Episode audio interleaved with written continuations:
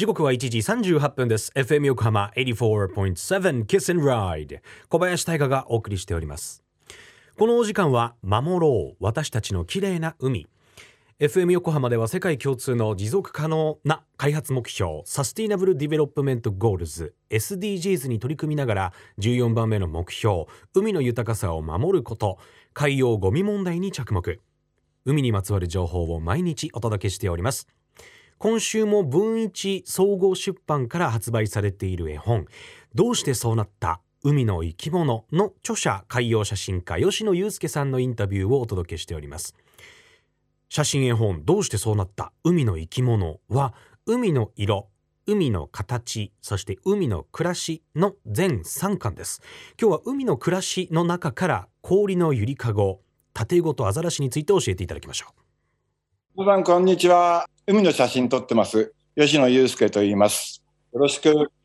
アザラシの赤ちゃんが寝てる氷のゆりかごって、で先日残念なことに亡くなってしまったんだけど、小原玲さんっていう方がね、あの写真家で、アザラシの赤ちゃんにとってとってもその世界で有名な方で、僕もカナダ行った時に、その小原さんにお世話になって撮影したこともあるんですけど、アイスクレードルってカナダの人が言うんですけど、このアザラシの赤ちゃんがこうやってね、てると熱でだんだんだんだん氷が溶けてこう穴が開いてきてでとっても子育ての期間が短くてこの縦ごとアザラシだと2週間で親はもう北極圏に帰っちゃうね餌の多い。それでその後自力で生きなきゃいけないんだけどだけどその流れてる氷の上で子供を産むってことはさそこにこの子供を食べるほどの大型の野生動物が来れないじゃないですか。だから流氷自体も氷のゆりかごなんだと思って、でもう2週間も経ったら、こういう真っ白なアザラシじゃなくて、もう毛がかがってちょっと黒くなってきて、変わっちゃいますけどね。で、これがもう本当に生まれたての1日目っていうのがね、1日目のやつをあのこの写真じゃなくてね、見ると、まだこう、お母さんの羊水の影響があって、で、それがこう乾いていくときに金色に見えるんですよ。だから俺金色のアザラシって呼んでてあ金色のアザラシの本作りたいなとか思ってたことあったけどもうそうやってもう見る間にさ金から白に白からちょっと経つともう半分グレーになってきてってこうコロコロ変わってっちゃうね。早いよなとか思いながらそういう時間軸ってささそんなに違うんだなと思って。海洋写真家吉野祐介さんありがとうございました。今手元にその吉野さんの絵本「海の暮らし」があるんですけれどもこのページ28から29のところにちょうど今お話しいただいていた縦ごとアザラシのおよそ50センチぐらいの子供ですねちっちゃい縦ごとアザラシちゃんが一人流氷の上でゴロッと寝てるんですこの写真はカナダの線とあとローレンス湾の流氷の上ということで、えー、毎年2月下旬から3月下旬25万頭ものアザラシが集まってきてこの場所で出産するんだそうです。ほぼ同じ時期に子供を産むため白い氷の上には赤い血が見えたりするんだそうです。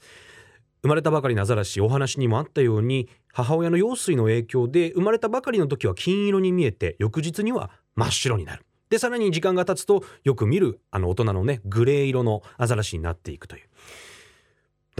結構印象としてはあのちっちゃいアザラシは真っ白っていうイメージ皆さんもあると思うんですけどもあれはだいたい2週間ぐらいしかないという本当に一瞬の幼い時期の姿だったんですね。へ気持ちよさそうに寝てるな。